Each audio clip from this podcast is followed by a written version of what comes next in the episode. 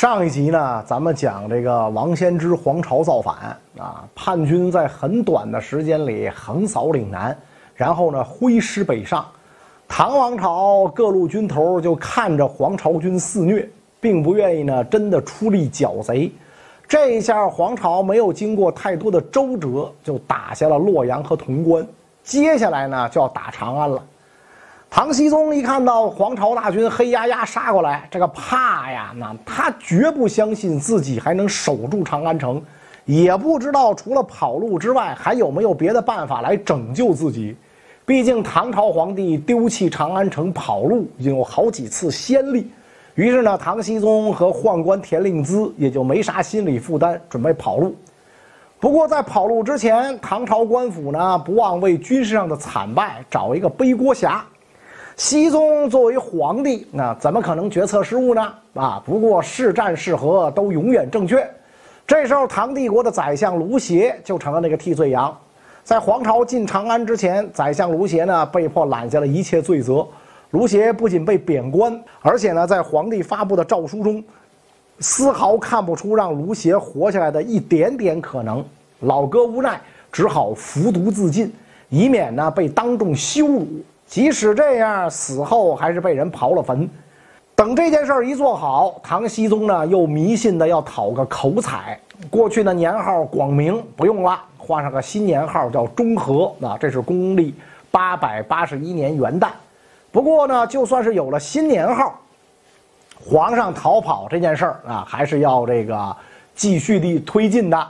所以，广明元年的十二月十三号，也就是公元八百八十一年的一月八号，唐僖宗在田令孜和五百神策军的簇拥下，从长安西门而出。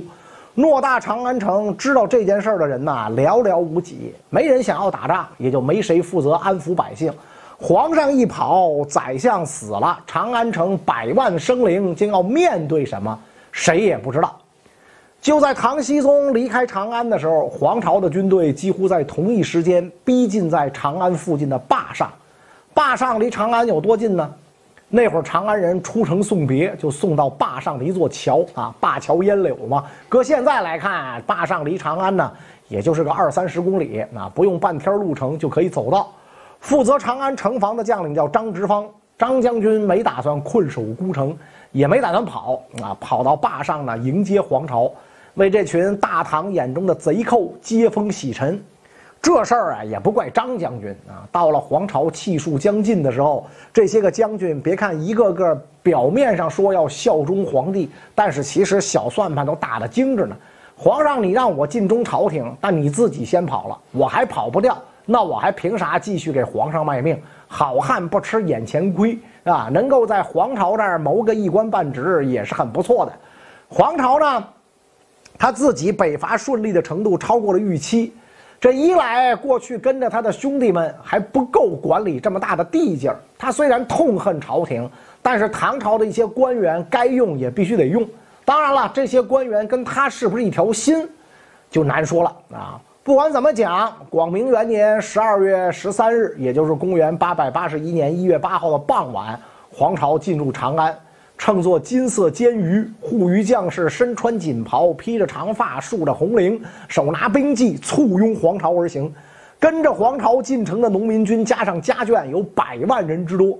长安市民夹道观看，他们是逃不掉，只能等着看，看看这位新的长安主人给他们带来什么样的命运。黄巢一进长安，对当时的平民百姓啊安抚一番啊，他的军师上让发了一道榜文。大概意思呢，皇王起兵本为百姓啊，不像李家天子不爱汝曹，汝曹但安居乐业，不必惊慌啊。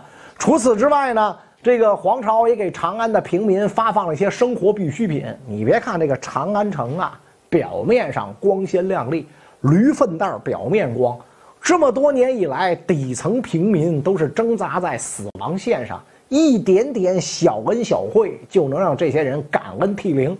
于是呢，只是一些馒头和御寒的破衣物，就足够让整个长安的局势稳定下来。皇朝安抚百姓，当然不是什么执政为民，而是他非常努力的想从一个流寇变成被民众承认的执政者。既然安抚百姓这样的表面工作都做了，接下来呢，就是一个看上去皆大欢喜的结局。黄巢随后在大明宫含元殿当了皇帝，都称帝了，唐这个国号就别用了，换成大齐吧。啊，这个因为黄巢是山东人嘛，所以国号大齐，年号也得换，就换成金统吧。所以呢，在旧唐朝的旧都城，一个崭新的王朝，哎，看上去呢，这个冉冉升起。接下来，新朝廷要有新气象嘛，黄朝要封官了。啊，咱们刚才说过，跟着黄巢打天下的农民兄弟，若论起治国，那是真没本事。所以呢，黄巢必须要留用唐朝官员。黄巢说了，原旧朝官员四品以下留用，四品再往上就不行了。用今天的话讲呢，就是黄巢必须留下前朝的技术官僚啊，但是整个政治集团的核心得掌握在自己人手里。于是呢，黄巢让自己的军师上让为太尉兼中书令啊，让自己的其他的狐朋狗友啊担任侍中啊、尚书左右仆射呀这类大官啊。而很能写诗的文人皮日休被委任为翰林学士，日后呢，这个官职给这位大文人带来了杀身之祸。黄巢呢，在当盐贩的之前，也曾经是个读书人啊，也试着考过科举。落榜之后呢，愤怒地写过一首诗：那待到秋来九月八，我花开后百花杀，冲天香气透长安，满城尽带黄金甲。那表面上呢是写菊花的，当时他是一个一文不名的落地书生，这诗就是发发牢骚啊，跟现在这个这个很多不得志的小青年在网上动不动问候这个问候那个一样，没啥新鲜。但是呢，在后代的解读里，黄巢这首诗就体现了豪迈的革命主义精神啊，体现了早就不甘寄人篱下的想法啊，这都是扯淡。那会儿的黄巢怎么可能知道自己以后要造反？又怎么可能知道自己会闹出这么大动静？但是，过了这么多年，当年的落地书生终于回来了，那那种扬眉吐气的感觉，想想就爽啊！这简直就是网络爆红文呢的剧情。是吧？人都是有惰性的。这些个叛军进了城就更不用说了。那这个土老帽进了城是吧？眼珠子都不够使了，掉地下了。那皇朝进了长安，就以为万事大吉。不光他这么认为，他手底下兄弟们也都这么认为。之前饭都吃不上。现在跟着冲天大将军一路造反，这么多年转战南北没掉脑袋，反而进入当时世界上最大的都市长安。好家伙，是吧？眼珠子这都掉地下不够使，看见大街上过去的哪个姑娘都比家里的柴火妞好看。于是开始不思进取。好几个月的时间，面对已经逃亡在外的唐僖宗，黄巢军的反应是无所作为。后世的马克思主义史学家们往往叹息黄巢痛失战机。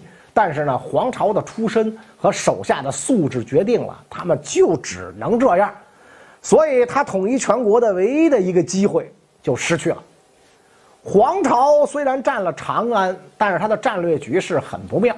本来呢，他的部下就不是很多，全国流窜作案的时候啊，根本无力控制那么大的地盘，只能狗熊掰棒子，打着前面的，丢着后面的。打下长安之后，实际控制的地盘就是长安、洛阳之间。的狭长地带，一统山河五十七里有半，满朝文武三百六行都全啊，就这个水平啊！即使称帝，他的地位也没人承认，政令不出长安城。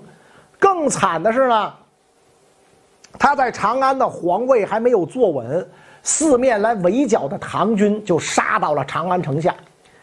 黄巢这伙人虽然攻下了长安，但是呢，在过去啊，他们基本上都是游走于各个军阀的缝隙之中。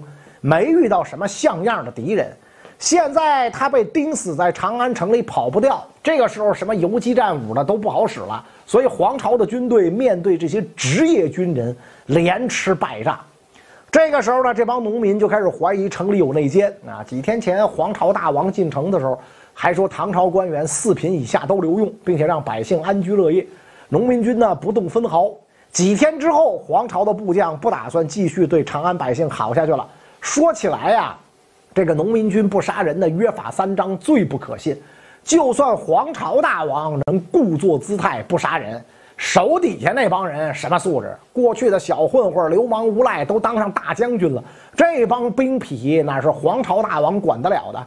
于是黄巢进城几天之后，长安大屠杀就开始了。黄巢军第一轮屠刀落在了姓李的唐朝宗室头上。唐僖宗出逃的时候啊，差不多就是个光杆司令，很多皇亲贵戚都不知道皇帝不在了，稀里糊涂的就迎来了皇朝。皇朝虽然说不伤百姓分毫，但是这些皇亲国戚毕竟是见过大阵仗，知道皇朝说话跟废话一样，就想办法呢悄悄躲起来。很多人就躲到了张直方那儿。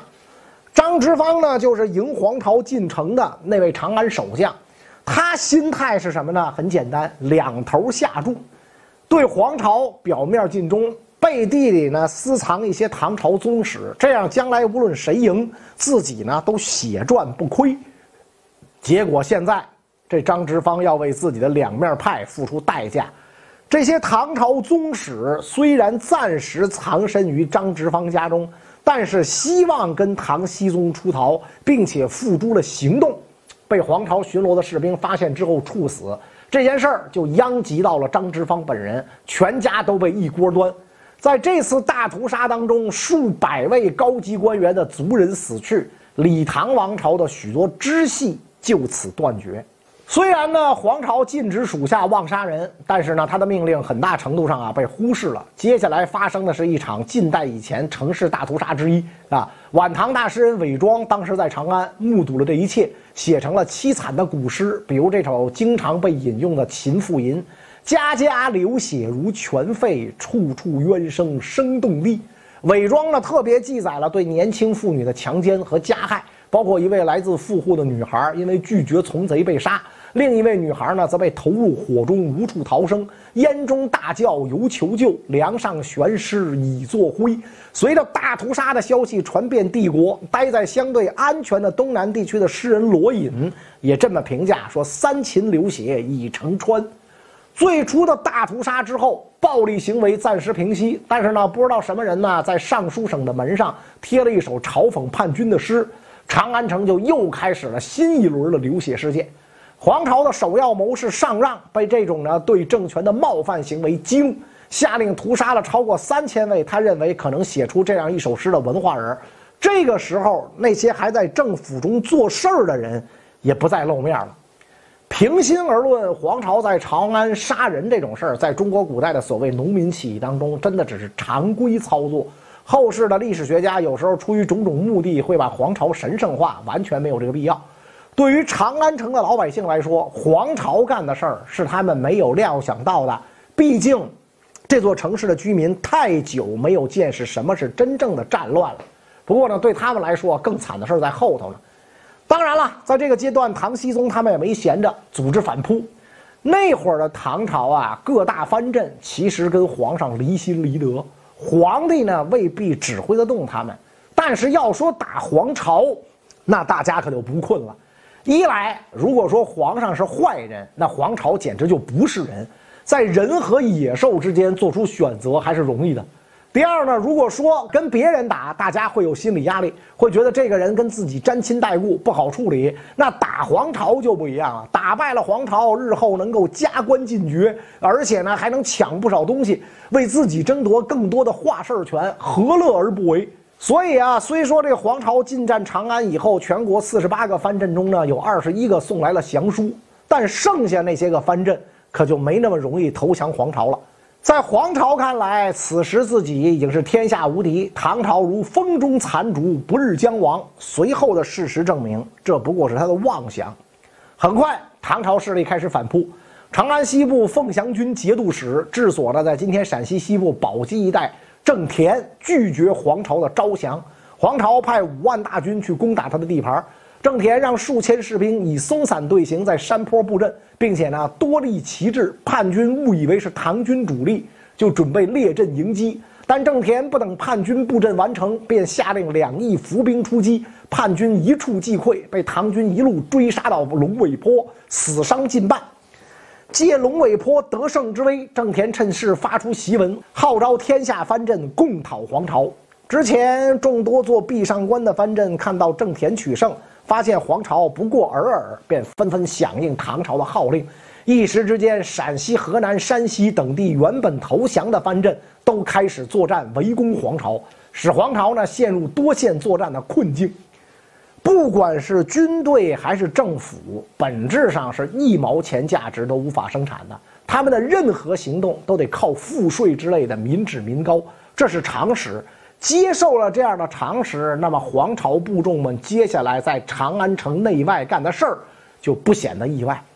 时间到了中和元年啊，也就是公元881年，皇朝进城没几个月，唐朝有战斗力的部队呢一波反推，皇朝的那些杂牌军乌合之众就受不了了，被赶出了长安城。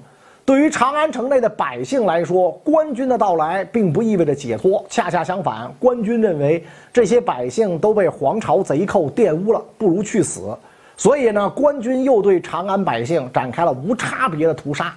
此后两年之内，双方以长安为中心反复拉锯，叛军击退了昭义节度使高循的部队，夺取了华州。但是呢，官军的长期围困，让叛军粮草短缺，军中甚至出现了人吃人的惨剧。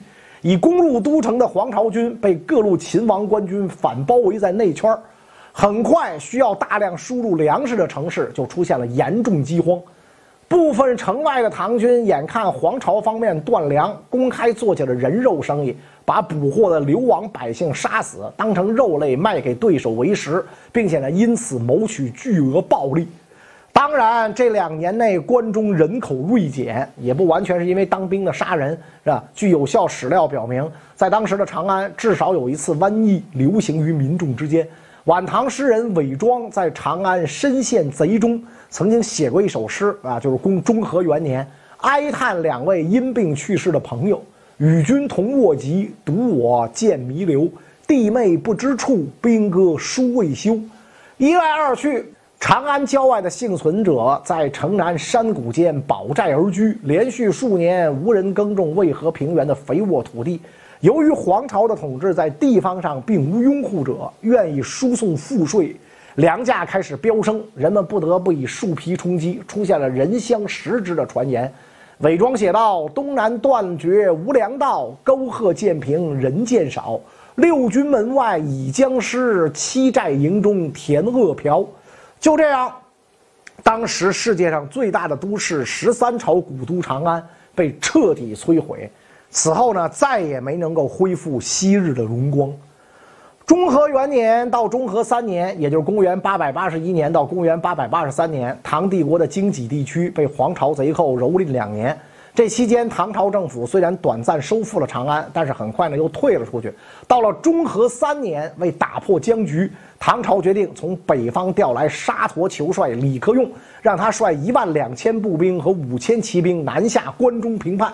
勇冠诸胡的沙陀本为西突厥别部。在草原上呢，就以骁勇闻名。到了晚唐时，沙陀人成了唐军破敌的主力，常常以一当十，可以说唐军中战斗力最强悍的一股力量。黄巢之乱最严重的时刻，曾证明自己价值的沙陀军队，自然会成为唐朝求援的首选。不出意料，黄巢知道沙陀和李克用的名号之后，极为惊恐，一时之间不知道怎么办啊。那么，这个沙陀和李克用到底是什么人呢？他们来自哪里？他们之前做过什么让人刮目相看的事儿啊？李克用率军杀向长安，黄巢如何应对呢？咱们下一集接着讲。